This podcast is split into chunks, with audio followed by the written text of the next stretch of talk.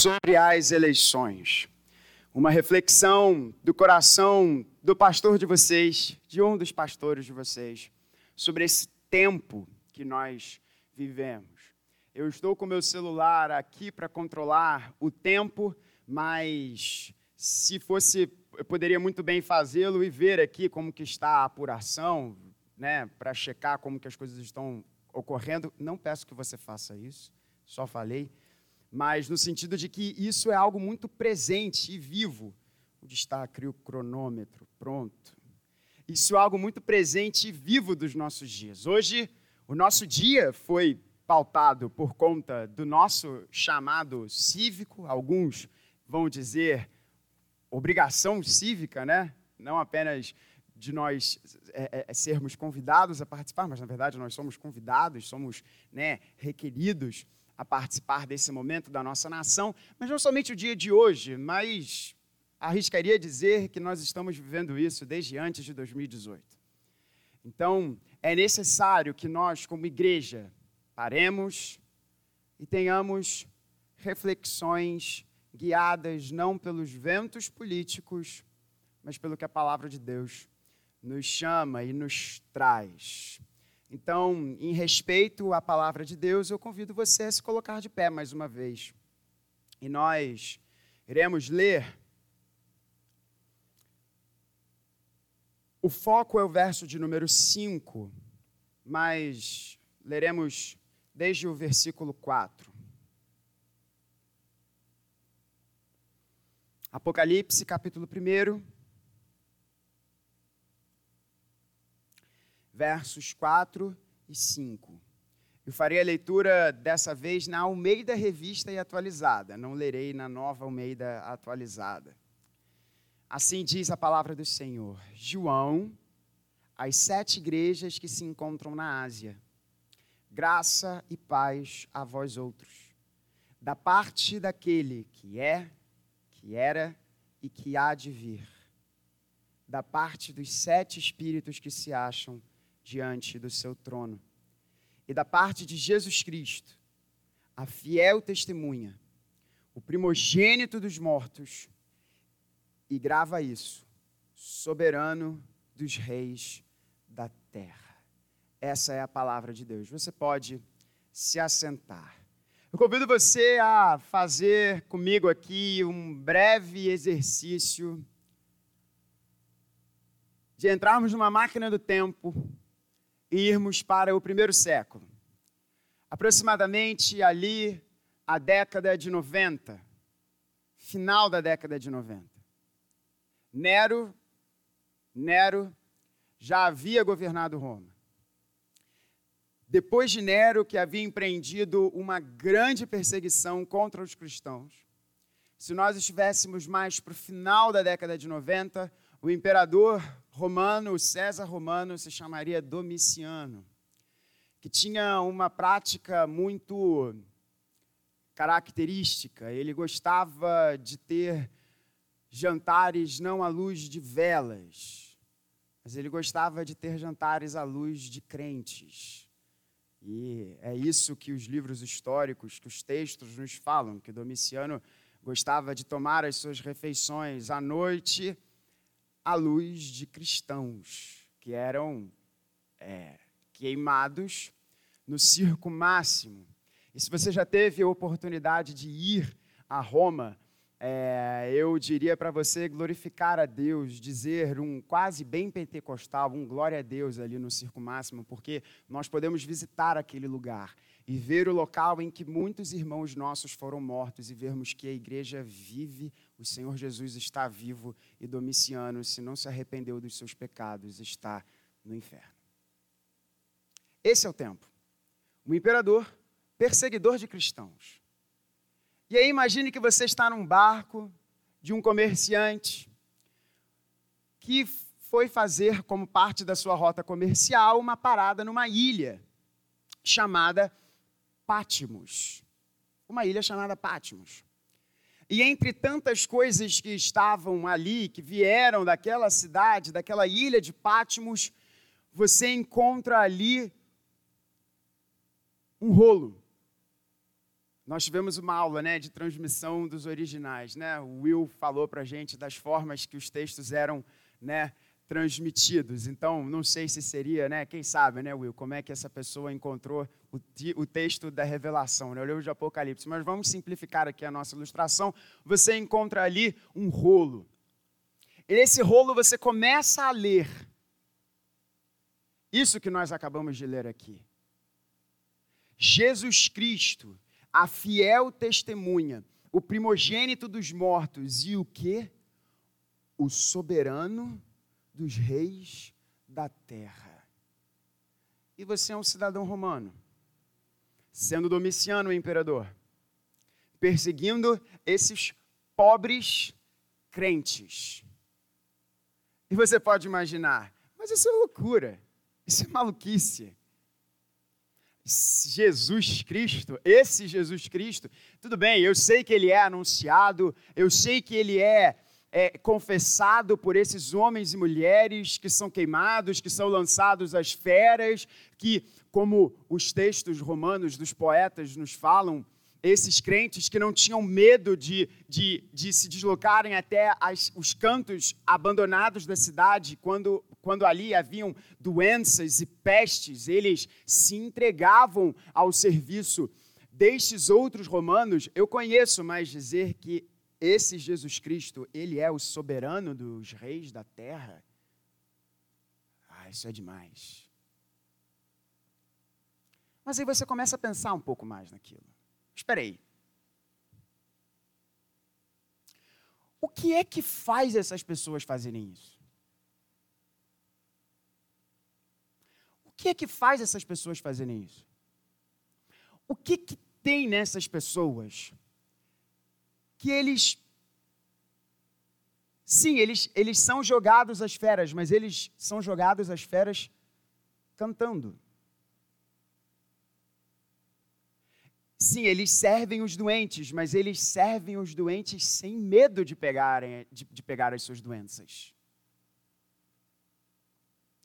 Eles pagam os impostos a Roma, eles obedecem a César, no entanto, entre eles, eles falam de forma clara que César não é o governante deles. Mas, no entanto, eles não se insurgem contra César, desafiando a ordem da cidade. Não, na verdade, acho que todo crente que eu conheço é um bom cidadão. Peraí, de onde que vem isso?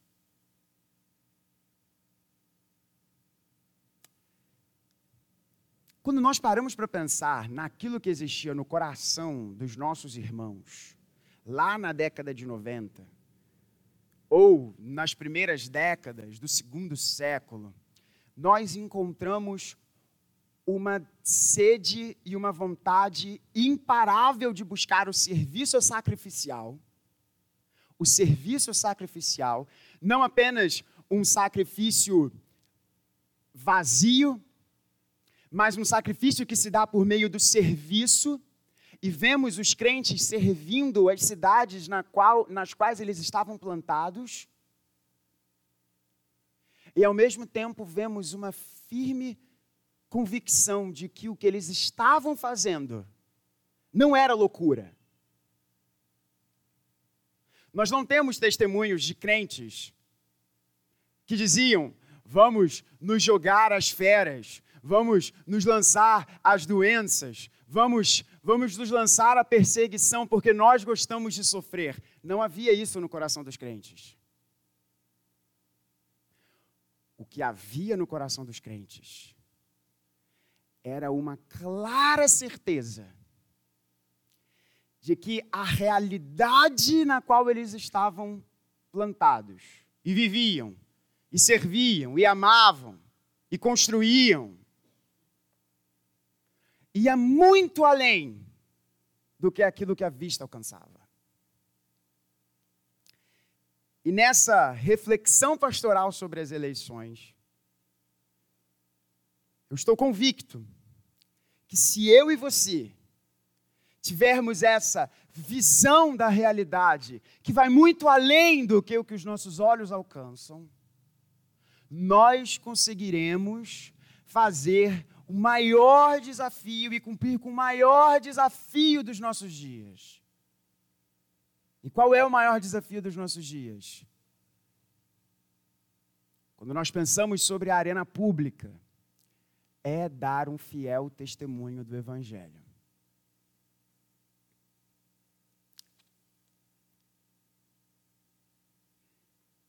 E há três pontos que guiavam essa reflexão dos nossos irmãos, entre tantos outros, que nessa reflexão pastoral sobre as eleições eu quero trazer ao seu coração.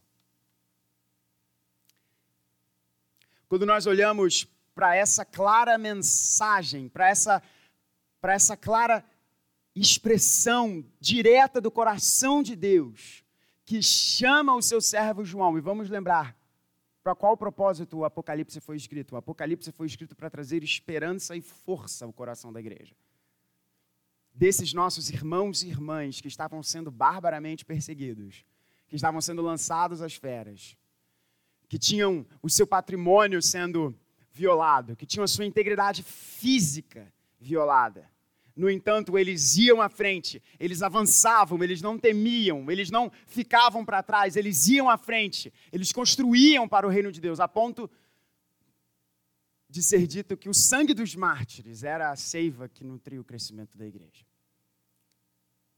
Eles tinham diante deles muito claramente que Jesus não era nenhum outro a não ser o soberano dos reis da terra. E, em primeiro lugar, é importante você entender nessa reflexão pastoral sobre o tempo das eleições é que um você não está no controle. E o mundo não está sem controle. Eu vou repetir porque é importante você guardar isso no seu coração. Você e eu, nós, nós não estamos no controle mas ao mesmo tempo o mundo não está sem controle. Cristo Jesus, ele é o soberano dos reis da terra. Significa que se o Senhor Jesus é o soberano dos reis da terra, significa, em primeiro lugar, que você e eu não o somos. Mas, Reve, que, pô, meio, é isso mesmo, seu grande ponto do sermão? Às vezes, irmãos, nós precisamos ser lembrados disso porque a gente quer a nossa agenda, a gente quer o nosso tempo. Isso se reflete também na política. Isso se reflete também na política. Pode ser que o candidato que você gosta hoje tenha um bom resultado nas urnas. O que, que você vai fazer diante disso?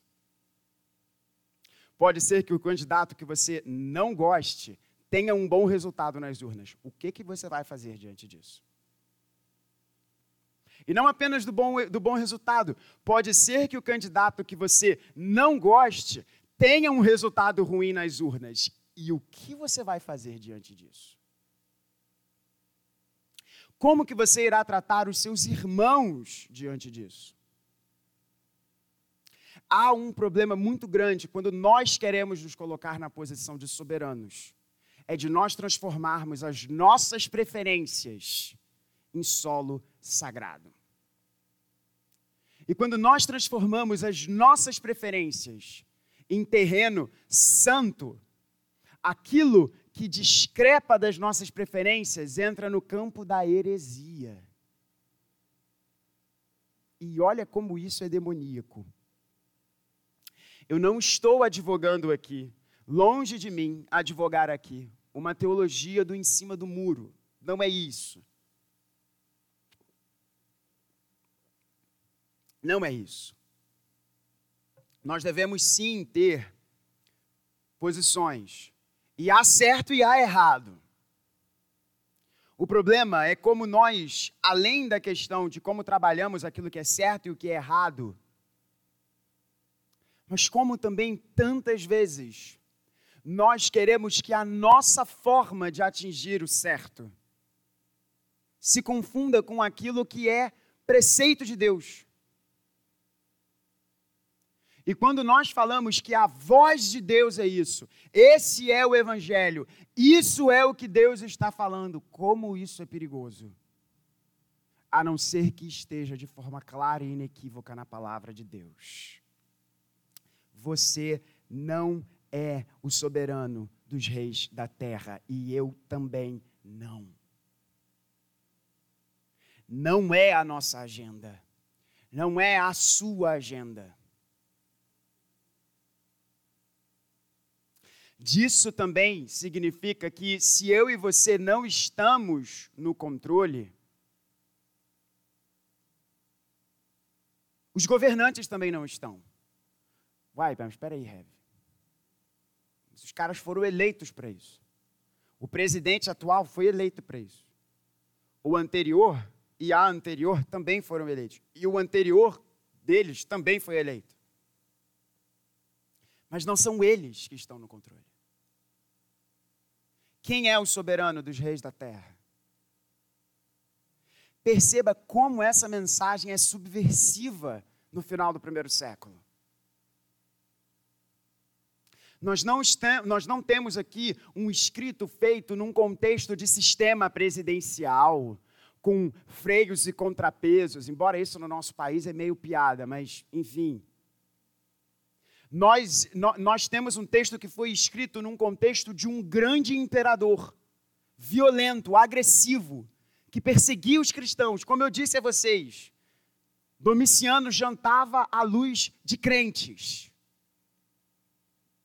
que iluminavam o circo máximo, que era o local onde havia as corridas de, de bigas, em Roma.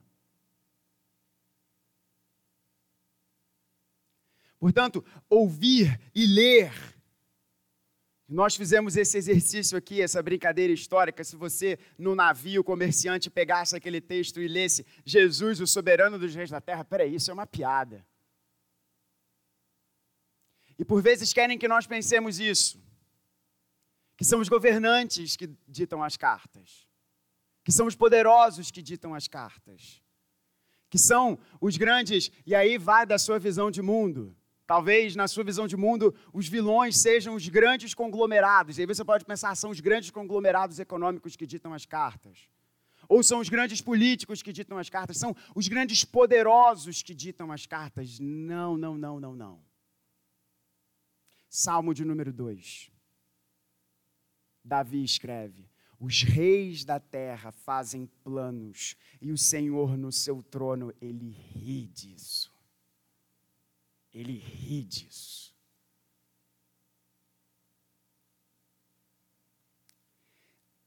Não somos eu nem você que estamos no controle. E, irmãos, a nossa terra também não está no controle de qualquer presidente. Mas dizer isso não significa que ela não está sob o controle porque ela está sim sob o controle e sob o controle de Deus. E deixa eu falar uma coisa de, com todo amor para o seu coração. A nossa nação estará debaixo do controle de Deus, seja Lula ou seja Bolsonaro.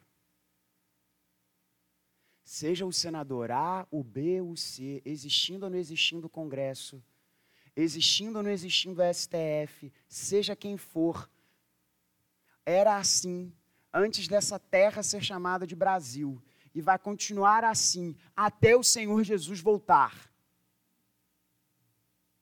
Não são estes homens, não são estas mulheres. O texto diz claro: Ele é o soberano dos reis da terra. E pastoralmente falando, é isso que eu quero chamar a sua atenção. Deus pode estar nos levando para dois momentos. Na verdade, eu acredito que Deus trabalha estes dois momentos conosco sempre ao longo do tempo. Deixa eu dar um passo atrás aqui. Dizer que o governo não é dos nossos governantes não significa dizer que o governo dos homens é mau.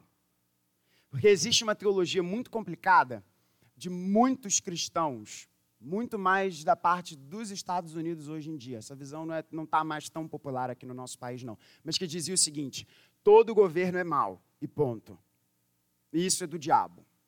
Então, todas as esferas de governo dos homens é má, e o diabo está sempre atuando nelas, e só a igreja é boa.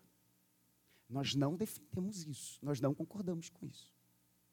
nós entendemos que Deus é servido, e aí Romanos 13 na veia, que Deus é servido de realizar o bem e realizar o julgamento da sua igreja por meio dos governantes.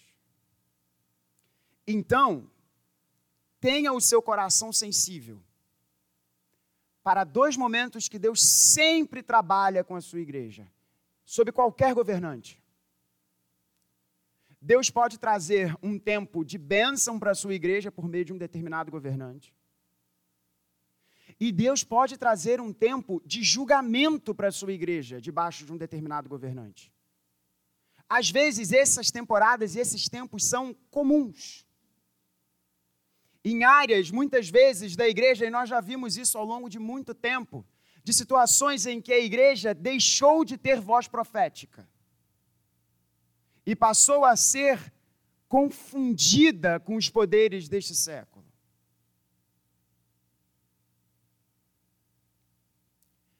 Nós não podemos perder isso. O que eu estou chamando você a ter é uma posição de servo fiel, que está sensível ao que Deus quer trazer para o coração da sua igreja. Isso significa que Deus vai trazer bênção e que Deus vai trazer juízo.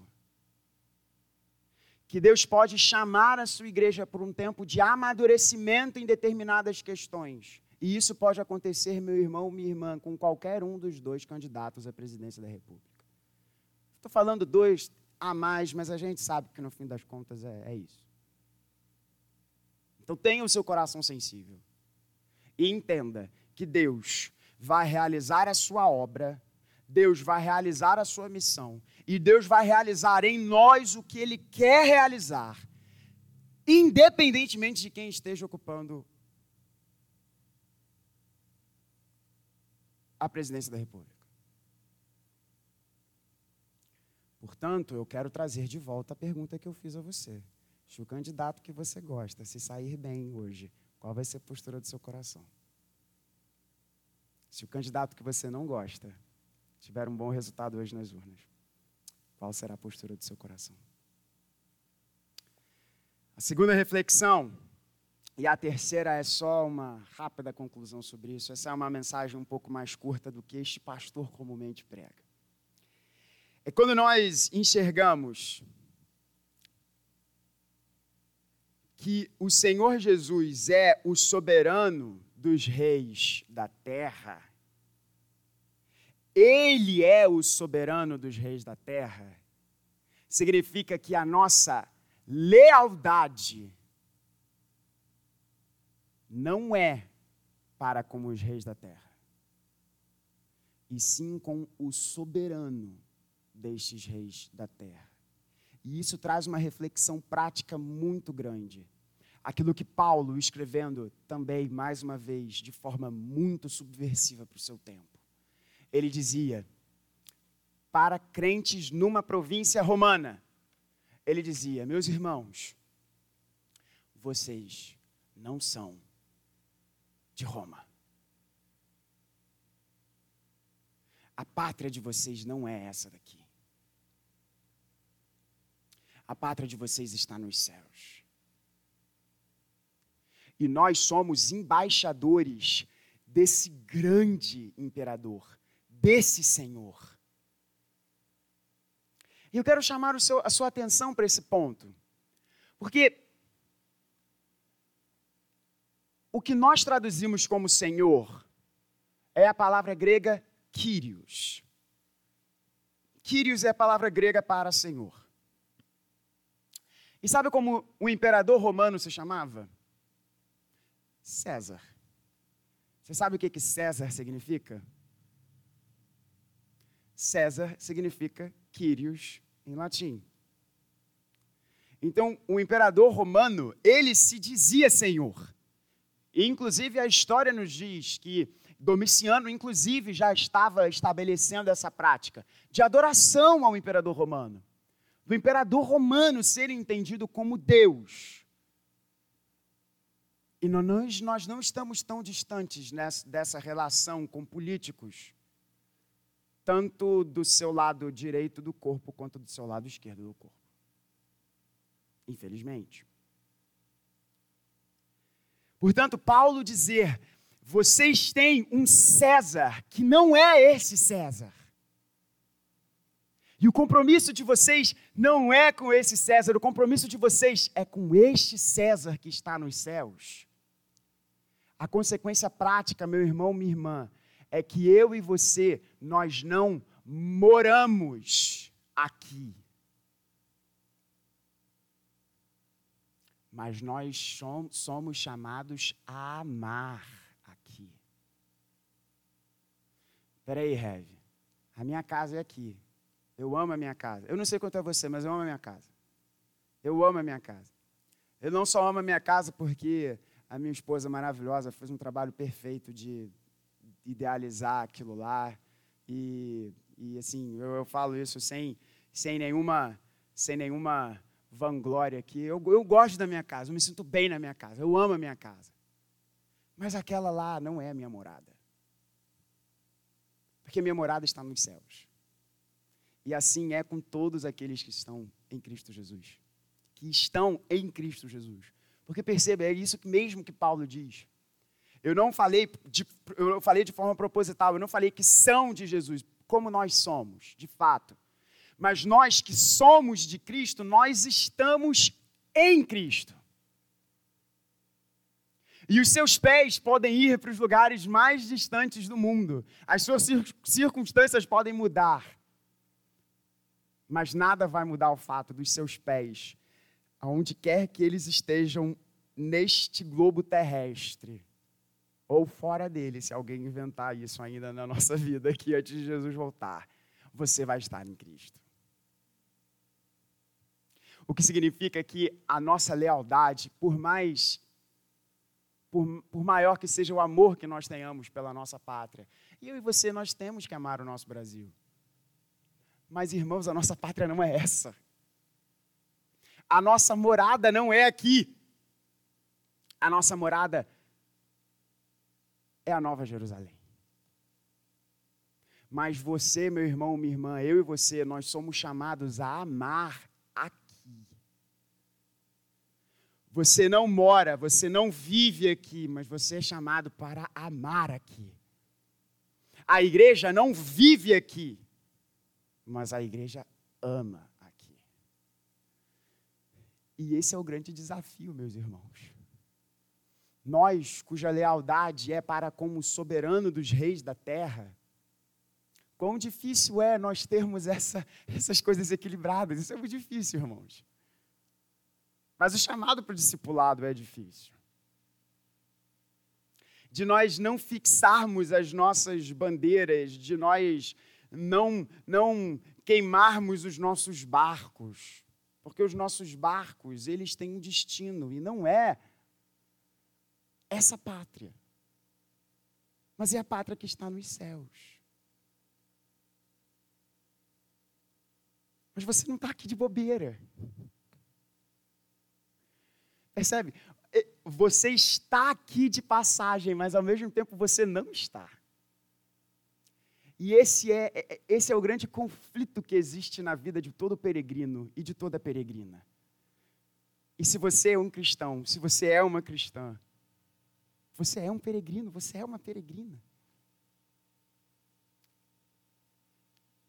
Você já reparou que coisa interessante? Quando migrantes vão para uma outra, para uma outra terra, parte da minha família foi morar nos Estados Unidos e fazer a vida lá. E é interessante porque eu tenho os dois exemplos dentro da mesma família. Às vezes você vê o quê? A pessoa que vai para uma outra, para um outro, para uma outra terra e ela não quer se identificar mais com a sua terra natal. Então ela abandona o seu idioma, ela faz de tudo para se vestir, para falar, ela tenta não mais ter o sotaque, ela tenta se misturar total com o lugar para onde ela está, para onde ela foi. Ela quer cortar raízes completamente com de onde ela vem, de onde ela veio. E por outro lado, às vezes você tem o exemplo contrário, de uma pessoa que vai para uma terra, mas ela só se relaciona com os mesmos patrícios seus. Ela não quer aprender o idioma daquela terra. Ela só quer comer aquela terra. A pessoa vai, sei lá, para pensa em algum lugar distante, a pessoa só quer comer arroz com feijão. Tudo bem, arroz com feijão é bom, é gostoso. Mas pensa aí como uma bandeira de identidade. Só vou comer isso. Porque isso é o que eu sou. Para nós cristãos, ambas as posturas são erradas. Porque nós não podemos nos misturar com o mundo a ponto de perdermos o que nós somos. E ao mesmo tempo, Deus não nos chamou para essa terra para nós vivermos em guetos. Mas Deus nos chamou para amar o Brasil, amar o Rio de Janeiro, ainda que esta terra não seja a nossa morada. Porque a nossa morada se chama Cristo Jesus. E Ele é o soberano dos reis da terra. É um desafio isso, né, irmãos? A gente tem que orar. A gente tem que orar. A gente tem que orar para que Deus coloque no nosso coração que nós não pertencemos a esse lugar. Mas, ao mesmo tempo, Ele nos chamou para um radical compromisso de amor com esse lugar. Jeremias, quando escreve para aqueles que, que foram para o cativeiro, Jeremias diz: plantem palmeiras, se casem, construam casas, busquem a paz da cidade, porque quando vocês buscarem a paz da cidade, na paz da cidade estará ali a bênção de Deus para vocês. Olha como Deus quer que nós trabalhemos as coisas. E isso, meu irmão, minha irmã, esse chamado, ele acontece, seja quem for que vencer essas eleições. Em último lugar, para a gente fechar essa reflexão pastoral aqui no dia, no dia de eleições. Nós falamos sobre a bravura e entrega dos nossos irmãos e irmãs do passado. E eles tinham algo no coração deles que às vezes eu confesso a você que não passa tanto no meu coração. Que que tinha no coração deles? De forma muito clara, diante dos seus olhos e diante dos seus corações. Que esse mesmo Jesus, que foi morto, que ressurgiu, subiu aos céus, ele disse: Eu vou voltar. Eu vou voltar. E quanto isso ocupa os nossos pensamentos? Quão a expressão Maranata, vem, Senhor, volta, Senhor, quanto isso ocupa o nosso coração? Olha que coisa interessante. O Novo Testamento, ele foi escrito em grego. Você que está acompanhando a nossa escola dominical, você já aprendeu isso. E o livro de Apocalipse, ele também foi escrito em grego. E ele foi escrito em grego porque o grego era a língua principal das cartas dos, dos destinatários e a língua comercial da época. Mas a palavra maranata não está escrita em grego. Palavra maranata está escrita no aramaico. Sabe por que, que isso é interessante? Sabe por que, que isso é interessante? Por quem é que falava aramaico? Vamos lá, escola dominical aqui. Quem falava aramaico? O povo em Israel falava aramaico. O hebraico não era mais a língua corrente. O hebraico era destinado para, basicamente, os tempos litúrgicos. Inclusive, há muitas reproduções do Antigo Testamento em aramaico. Nós temos várias expressões que aparecem no Novo Testamento que são em aramaico, inclusive o aba. Não é hebraico isso, isso é aramaico que é a língua que o povo em Jerusalém passou a falar depois que voltou do cativeiro na Babilônia. Não mais se falava o hebraico praticamente. Como eu disse, o hebraico era muito restrito aos momentos litúrgicos. Por que, que eu estou falando isso para você? Não é apenas uma questão de curiosidade.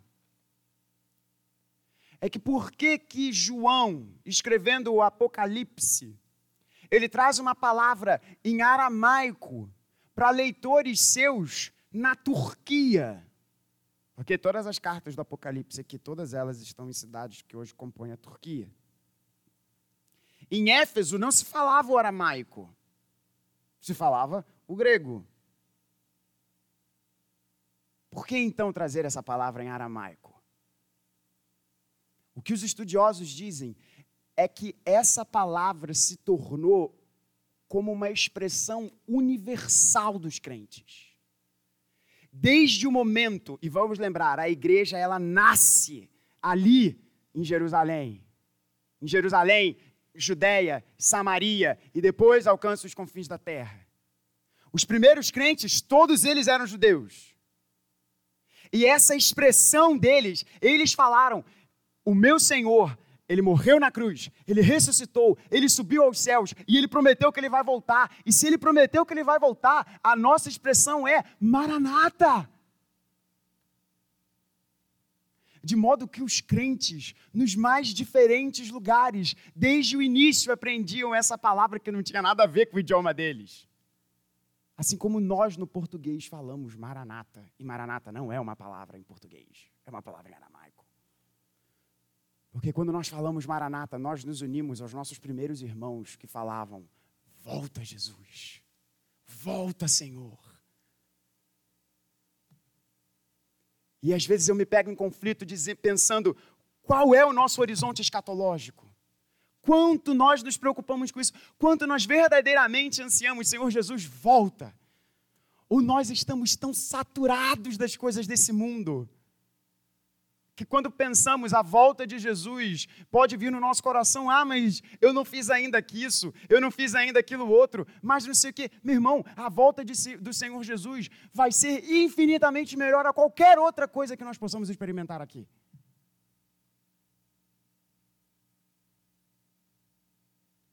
E viver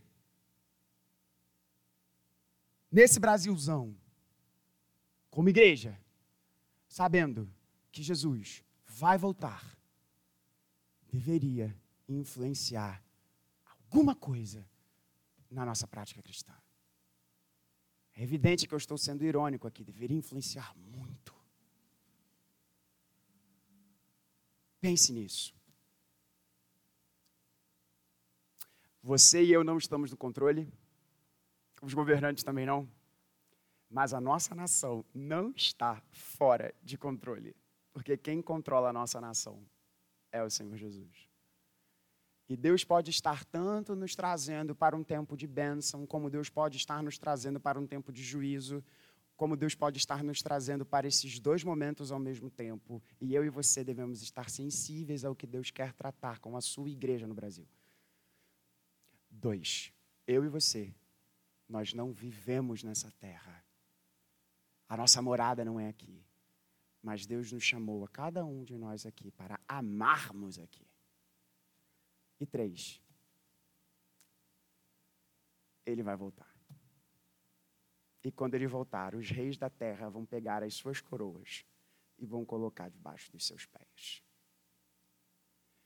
Em amor ou simplesmente por submissão. Nós, a igreja, podemos gloriosamente dizer isso em amor. Que Deus nos abençoe. E que eu e você, meu irmão, minha irmã, nos arrependamos dos nossos pecados. Busquemos um fiel testemunho diante de Deus. Não percamos, não, não deixemos de lado a voz profética. E busquemos a paz na nossa cidade para a honra e glória daquele que é o soberano dos reis e que vai voltar. Que Deus nos abençoe. Vamos colocar